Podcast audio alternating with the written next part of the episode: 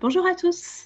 Je m'appelle Claire et je suis ravie de vous retrouver aujourd'hui pour la 89e émission des Bibliomaniacs. Aujourd'hui, j'ai la chance d'être accompagnée par Laure. Bonjour. Alors, nous n'avons pas pu nous retrouver pour enregistrer l'émission, donc nous enregistrons à distance avec un nouveau moyen pour enregistrer et nous espérons du coup que l'émission gardera toujours la même qualité. On avait décidé aujourd'hui de parler toutes les deux de bandes dessinées et Laure, je voulais savoir si ça t'arrivait souvent de lire des bandes dessinées. Euh. Ben non, pas du tout. Euh, d'ailleurs, pour être très franche, quand on m'a proposé de faire cette émission, euh, j'ai d'abord eu une petite réticence parce que je me suis dit que j'étais pas du tout la personne indiquée, étant donné que moi, mon rapport à la BD, c'est j'ai eu une grande passion pour Astérix quand j'étais petite, voilà. Et ensuite, je me suis euh, plus ou moins arrêtée. Euh, j'ai lu quelques romans graphiques célèbres, mais, mais voilà, j'ai pas du tout ce qu'on appelle une, culture BD, et donc j'étais un petit peu impressionnée en me lançant. Mais en fait, vraiment, je, je te remercie de m'avoir laissé faire cette émission avec toi, parce que déjà, j'ai découvert des, chouettes titres dont, on va parler ensemble. Et puis surtout, ça m'a vraiment donné envie euh, bah, d'explorer. Et donc depuis, euh, je prends euh, plein de BD pour mes vacances. En fait. ça me fait plaisir du coup que tu dises ça. Tu sais que moi aussi, j'étais fan d'Astérix quand j'étais petite. C'était vraiment la bande dessinée que j'adorais et qu'on se transmettait en famille.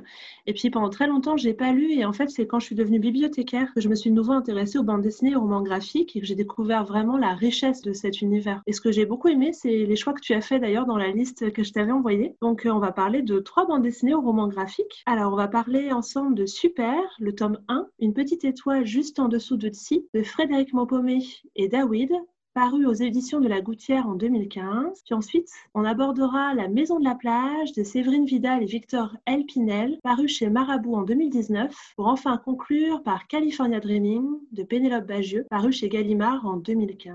Je te propose qu'on passe tout de suite à Super si tu veux, Laure. Oui, Super, euh, c'est euh, dans notre sélection euh, la BD qui s'adresse le plus clairement aux enfants, je dirais des enfants à partir de, de 8 ans. Et donc en fait, ce premier tome raconte l'histoire l'histoire euh, d'une fratrie, Matt, Lily et Benji.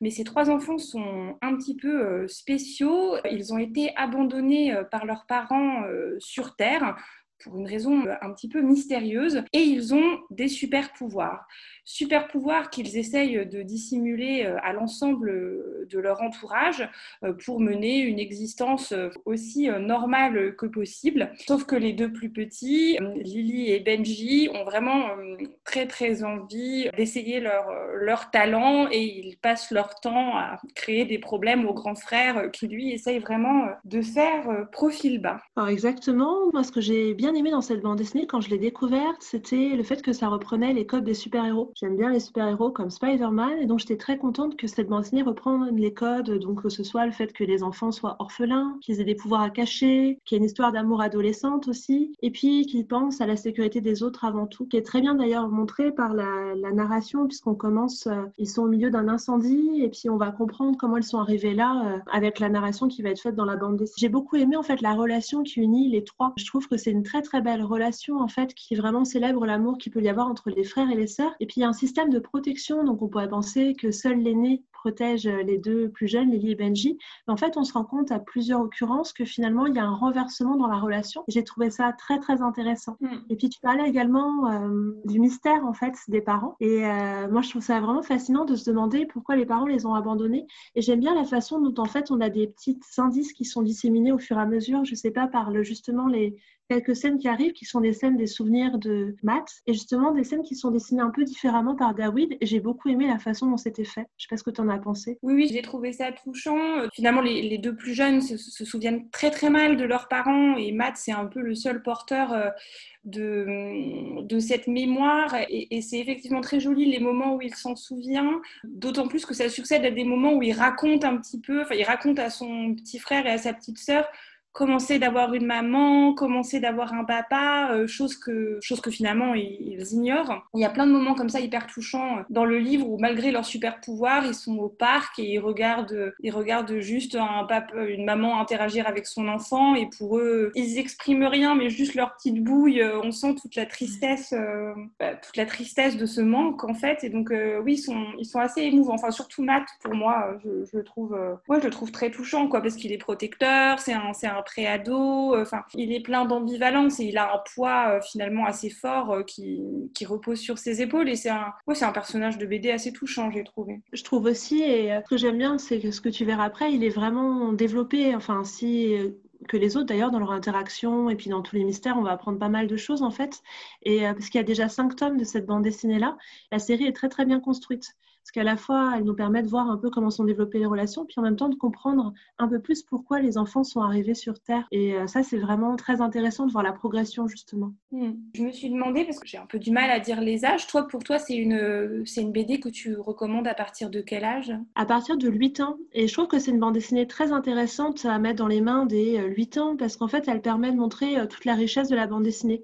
Parce que tu vois, on parlait d'Astérix tout à l'heure. Dans Astérix, il y a vraiment des cases, enfin, c'est un côté très classique et c'est très drôle, enfin, et très fort en, en termes de référence, mais il y a un côté très classique dans la construction des cases, tu vois, des planches, etc. Et moi, ce que j'aime bien, c'est que cette bande dessinée-là, et d'ailleurs, la plupart des parutions des éditions La Gouttière, elle montre justement à quel point la bande dessinée, ça peut se raconter de façon classique, comme Astérix, mais ça peut aussi montrer en fait qu'il peut y avoir une ou deux cases par page, ou au contraire quatre, ou parfois il peut y en avoir beaucoup plus et que du coup, il y a à la fois une construction et une déconstruction qui sont possibles de l'image. Et ça, je trouve ça très, très intéressant.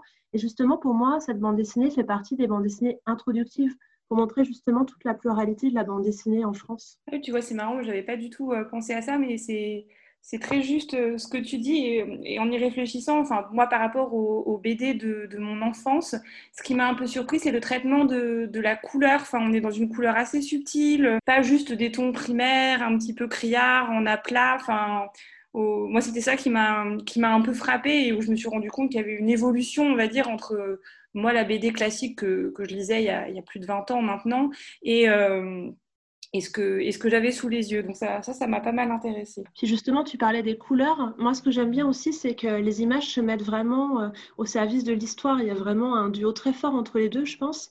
Et notamment dans les dessins et le choix des couleurs, je trouve que la, la, force du lien entre les frères et sœurs, elle est renforcée aussi par la manière dont ils sont euh, croqués et la manière aussi dont les couleurs, en fait, il y a un code couleur pour les montrer. Tu sais, la couleur de leurs cheveux, etc.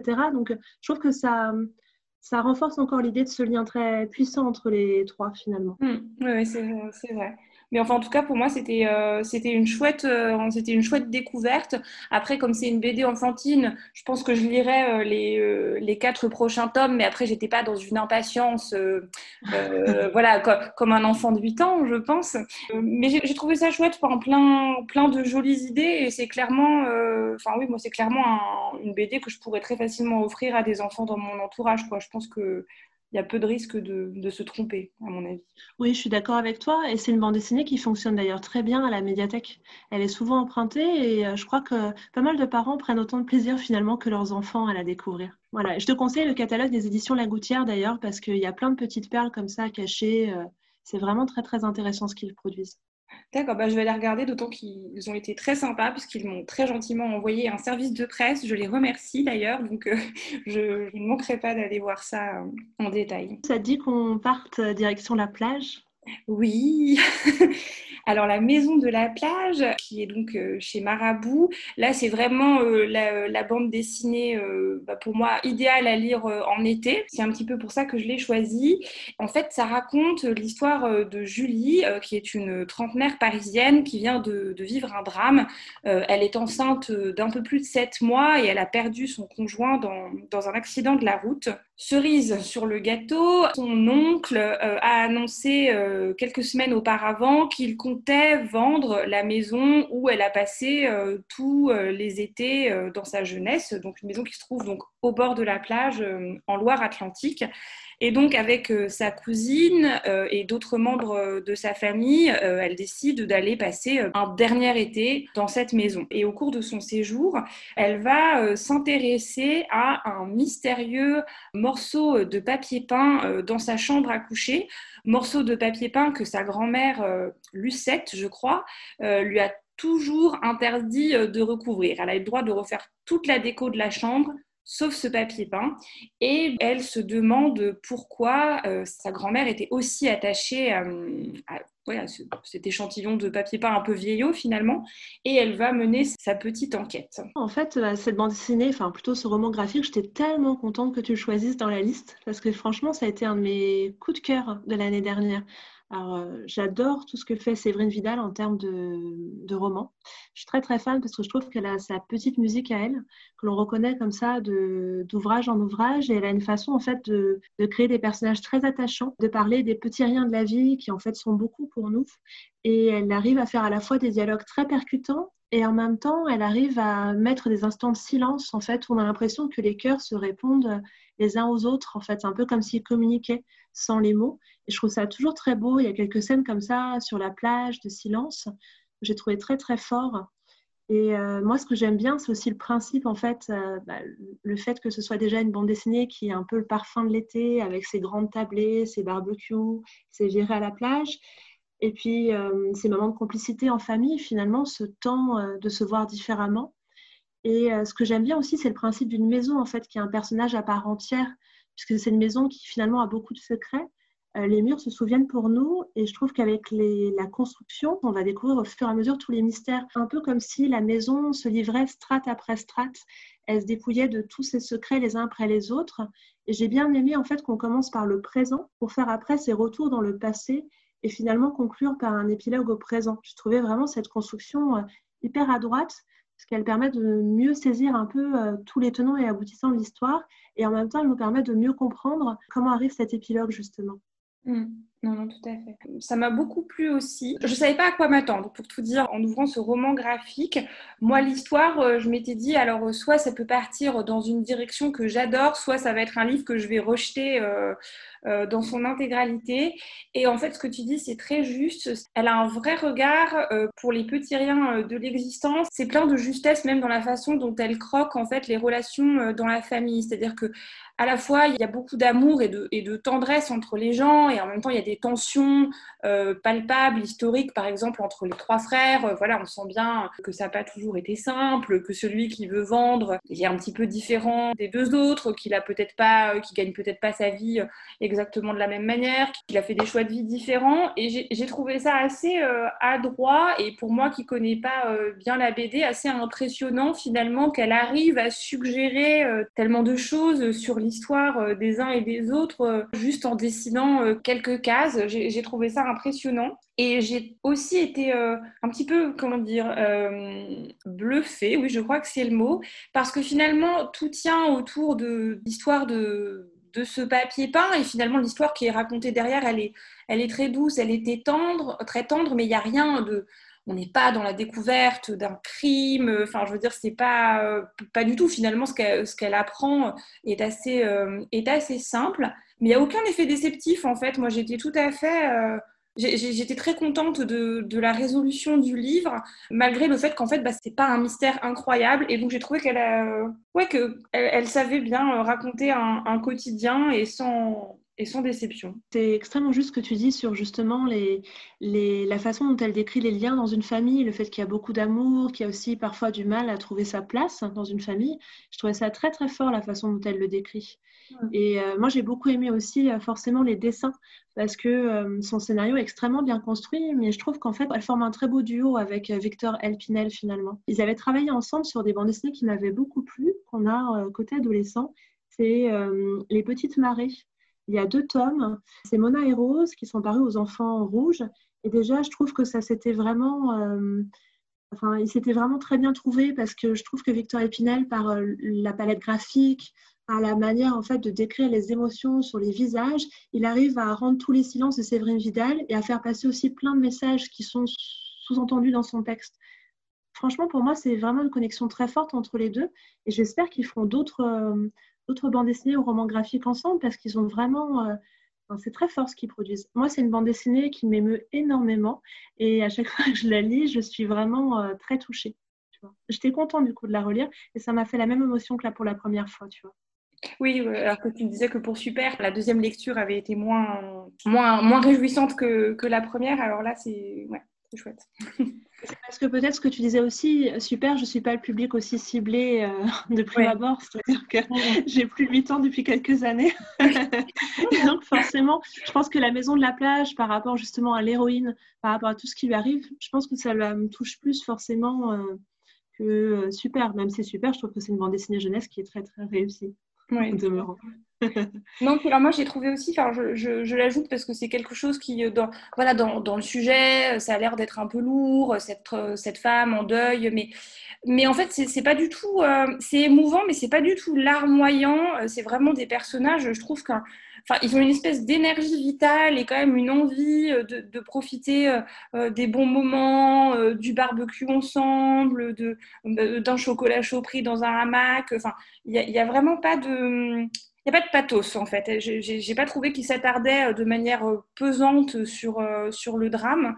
Et ça, je tiens, je tiens à le dire parce que moi, c'est quelque chose qui peut un peu me. Enfin, faut que ça soit vraiment très, très, très, très bien fait pour que j'adhère. Et là, oui, non, il y a un deuil, mais on ne va pas non plus passer des heures à s'apitoyer sur soi. Et, j'ai trouvé ça. Oui, j'ai trouvé ça vraiment chouette de, de ce point de vue-là. Ils sont très. Tous les personnages sont sympathiques en fait. J'ai envie de les rencontrer dans la vraie vie presque. J'adorerais faire un barbecue avec eux, ça doit être super, je pense. Ou aller me baigner dans la mer avec eux, cela doit être très chouette aussi une nuit. Mais j'ai trouvé justement, c'est très juste que tu soulignes ça, parce qu'il y a beaucoup de lumière en fait. C'est une bande dessinée, malgré le sujet qui est extrêmement lumineuse. Et cela traite de tous les petits bonheurs qu'il y a en vacances ou au quotidien. Et, j'aime beaucoup cela justement. Tu as fait raison, c'est exactement cela. J'espère qu'on a donné envie aux gens de la découvrir d'ailleurs. et de la lire sur la plage cet été. Allez-y, foncez. Voilà, et la partager en famille. Ça serait chouette s'il la partageait en famille. Est-ce que tu veux qu'on parle de Mamakas Oui, allons-y. Est-ce que tu peux nous chanter la chanson ou pas? Euh, Non, absolument impossible. Moi non plus, sinon on va perdre tous les auditeurs. Alors, je voulais vous parler de, avec toi justement, on a choisi ensemble California Dreaming. Euh, c'est une bande dessinée de Pénélope Bagieux qui va retracer le destin de Hélène Cohen, plus connue sous le nom de Cass Elliott et surtout sous le surnom de Mama Cass. C'est l'une des membres euh, phares du groupe des Mamas and Papas. Et finalement, Pénélope Bagieux, dans ce roman graphique, va nous conter son histoire sous la forme de 18 chapitres. On commence par euh, voir un journaliste qui interroge des fans en 1965 et on va remonter le temps et écouter les témoignages de plusieurs personnes qui l'ont approché. On va entendre notamment le témoignage de son père, on va entendre le témoignage de sa sœur, de sa mère et des différents membres euh, du groupe qu'elle va croiser, ainsi que des gens qu'elle a côtoyés euh, au lycée. Et c'est justement eux qui vont nous permettre d'approcher au plus près le mystère de Mama euh, oui, donc alors moi, j'ai été très heureuse de voir ce livre dans ta liste. Alors à deux titres. Pénélope Bagieux, c'est un nom hyper connu de la bande dessinée, mais moi je dois avouer que je ne la connaissais que de nom et que je n'avais jamais rien regardé, enfin à part les couvertures de type euh, culotté, mais enfin j'avais même pas feuilleté. Et, euh, et le groupe The Mamas and the Papas, bien entendu, je connais euh, comme tout un chacun leur tube iconique, mais je connaissais très peu, voire pas du tout l'histoire de ce groupe. Donc pour moi, c'était une double plongée dans des choses hyper connues, mais qui étaient complètement hors, de, hors de mon radar. Bon, déjà, c'est génial, bien entendu, que Pénélope Bagieux euh, s'attache au personnage d'Hélène Cohen, qui est donc cette fille d'épicier juif, euh, un peu enfin même pas boulotte, elle est carrément, euh, elle est carrément en surpoids, qui évolue dans, un milieu, enfin à des années-lumière du, glamour, on va dire, de, des groupes de, musique et qui va, euh, de par sa personnalité euh, extraordinaire, enfin voilà, se, se, hisser vers le succès. Et moi, ce que j'ai beaucoup, beaucoup aimé dans, dans ce livre, enfin au-delà de l'histoire qui est euh, bien entendu hyper intéressante, c'est la narration. C'est-à-dire que chaque, chaque chapitre est un point de vue différent sur Cass Elliott slash Hélène Cohen. On, peut avoir les témoignages de les témoignages. Le point de vue de sa sœur, euh, le point de vue euh, de Michel, Denis et John, les autres membres euh, du groupe. Et en fait, j'ai trouvé ça formidable, le fait de raconter ce personnage comme un kaléidoscope finalement en, donnant plein de petites visions de, de, la personne. Et ça, j'ai trouvé ça très chouette parce que je ne crois pas qu'il y ait un seul chapitre où on est vraiment, où on est vraiment elle, en fait. C'est que, du, que du point de vue extérieur.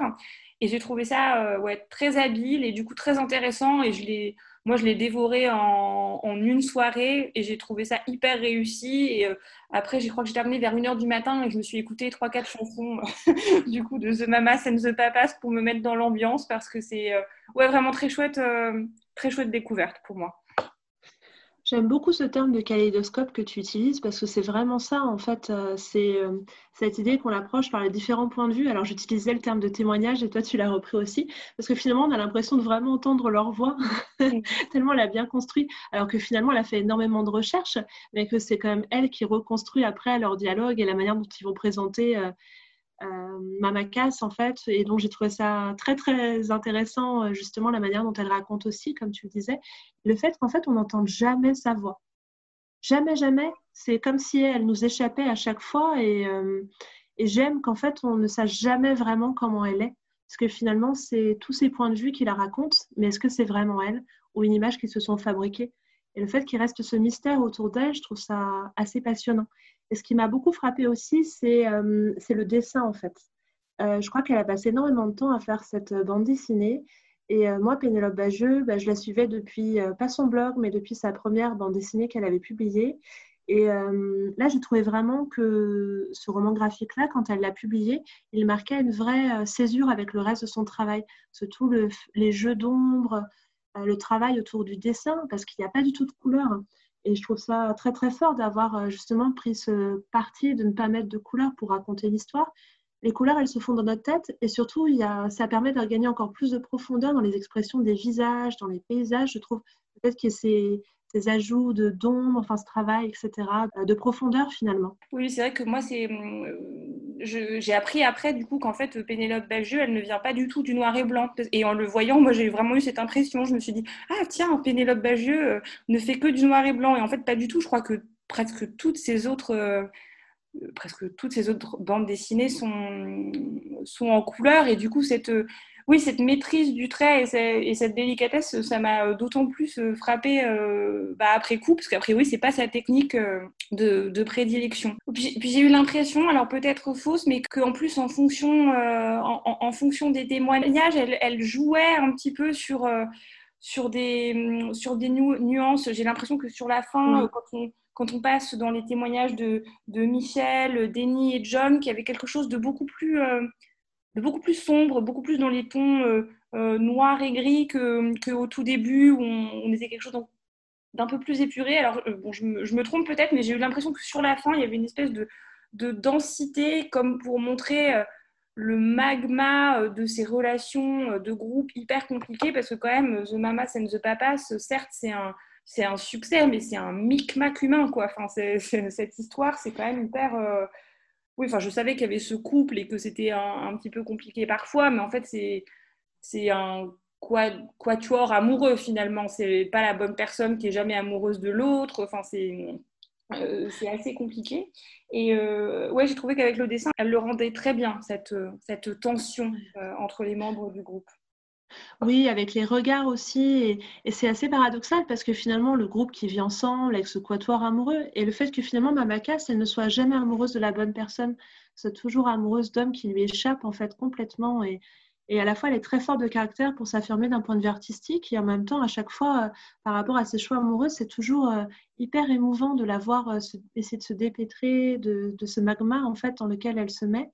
Et euh, c'est très paradoxal dans le sens où, en fait, finalement, la chanson California Dreaming, pour moi, c'est une chanson quand même qui est une chanson d'été, qui est une chanson euh, joyeuse. Et finalement, il y a un gros contraste entre la densité de la fin de, cet album, euh, puisque c'est le moment où justement ils sont en train de créer cette chanson, et en même temps, dans leur vie, c'est extrêmement sombre, extrêmement compliqué. Donc, je trouve que justement, le dessin que tu soulignais vraiment avec sa densité, il montre bien aussi ce paradoxe finalement, et, et ce côté coulisses des artistes qu'on ne connaît pas toujours quand on écoute une chanson. Et heureusement d'ailleurs, je pense, euh, c'est bien de garder du mystère aussi. Oui, c'est sûr. C'est vrai qu'elle, elle, c'est un personnage hyper euh, touchant et euh, très sympathique, mais en même temps, comme, tu le dis, voilà, très, très seul dans ses relations amoureuses, mais qui a une espèce de fêlure. je, crois, je crois que c'est l'autre l'autre membre femme du groupe, la Michelle, qui elle est, une sorte de top modèle, mais finalement c'est un, un, peu triste elle aussi parce qu'elle est finalement c'est la jolie poupée quoi. Mais euh, tout le monde la traite un peu comme une enfant tout le monde pense qu'elle sait pas chanter. Enfin bref elle est vraiment reléguée au rôle de, belle plante. Et à un moment, je crois, dans la BD, elle dit ça, que elle, aurait aimé être amie avec Hélène, mais que euh, pour Hélène, quelque part, euh, c'est impossible de devenir aussi avec des femmes, et peut-être encore plus avec des femmes du type de Michel, c'est-à-dire format top modèle, parce que voilà, il y a cette espèce de fragilité en elle qui fait qu'elle ne peut pas elle ne peut pas avoir des relations intenses avec, euh, avec d'autres femmes. Et euh, c'est. Oui, donc c'est marrant ce personnage exubérant qui prend beaucoup de place, mais qui en même temps est, est terriblement seul, quoi. Et en même temps, une belle success story. Donc c'est. Enfin, c'est vraiment un personnage riche. Je pense que c'est pour ça que la diversité des, points de vue euh, enfin, ne fait qu'à chaque fois ajouter une nouvelle couche à sa psyché sans tomber dans le psychologisant non plus. Mais du coup, c'était très vraiment hyper réussi de ce point de vue. Oui, oui, et puis bah, n'hésitez pas, comme tu l'as fait d'ailleurs, à aller écouter les chansons des Mamas and Papas. Moi, une de mes préférées, c'est, euh, alors je, suis désolée, j'ai un accent anglais terrible, c'est Dream, A Little Dream of Me, parce qu'on entend sa voix et sa voix est tellement belle et je trouve qu'elle nous emporte à chaque fois. Oui, c'est vrai qu'elle a un timbre absolument sensationnel.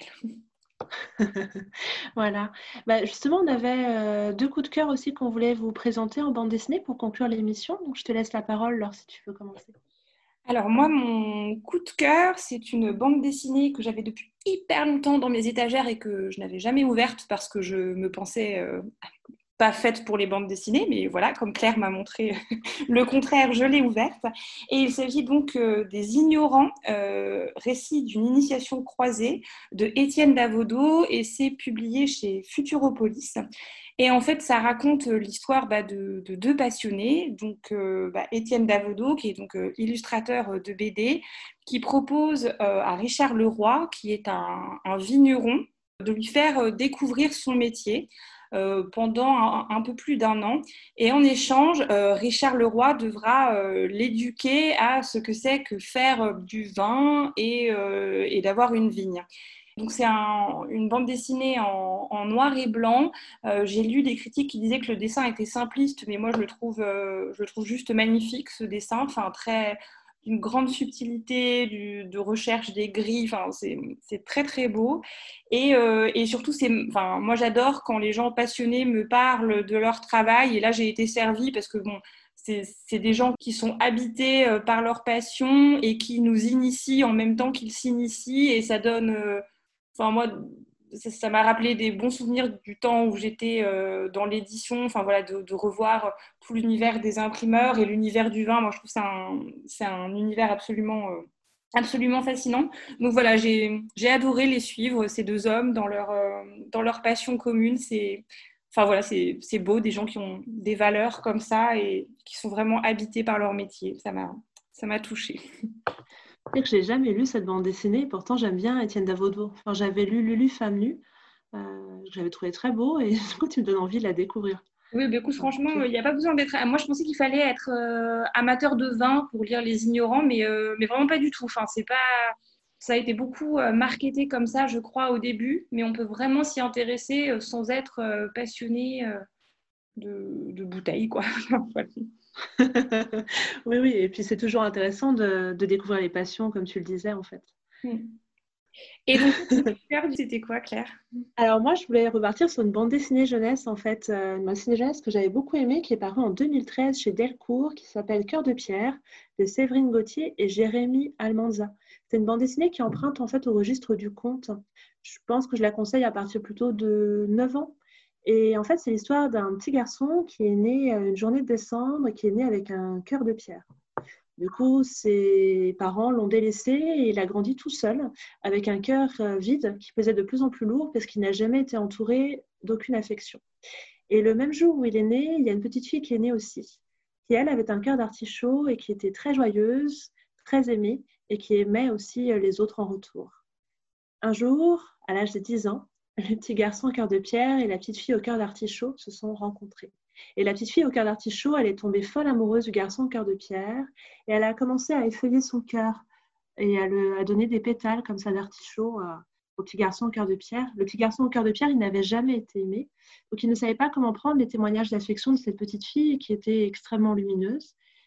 Et la question est, est-ce qu'une petite fille au cœur d'artichaut peut émouvoir un petit garçon au cœur de pierre? Je vous laisserai le découvrir. En fait, ce qui m'a beaucoup plu dans cette bande dessinée-là, c'est la poésie. En fait, c'est une Séverine Gauthier, elle a utilisé un langage extrêmement poétique. Et il y a une sorte de destin parallèle qui se croise, qui m'a beaucoup touchée. Et il y a aussi les dessins en fait de Jérémy Almanza qui vont vraiment sublimer le récit, parce qu'il y a un côté très Tim Burtonien chez lui en fait.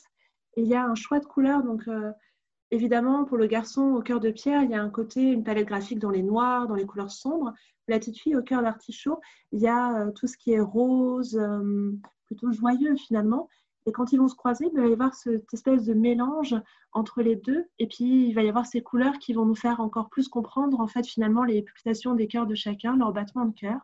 Et euh, c'est vraiment très beau et très émouvant. C'est une belle bande dessinée qui, je pense, peut plaire aux adultes aussi, d'ailleurs. En tout cas, à t'écouter, euh, ça, donne, euh, ça donne plutôt envie, en effet. en tout cas, on espère vous avoir donné envie de vous plonger dans des bandes dessinées pour, euh, poursuivre votre été. on vous souhaite un très bel été et puis on vous retrouve à la rentrée. Et n'oubliez pas de nous envoyer des cartes postales à contact.bibliomaniacs.fr. Comme ça, vous nous donnerez aussi envie de lire beaucoup d'ouvrages cet été. Bientôt, Laure, et merci à toi de m'avoir accompagnée sur cette émission. Oui, merci beaucoup.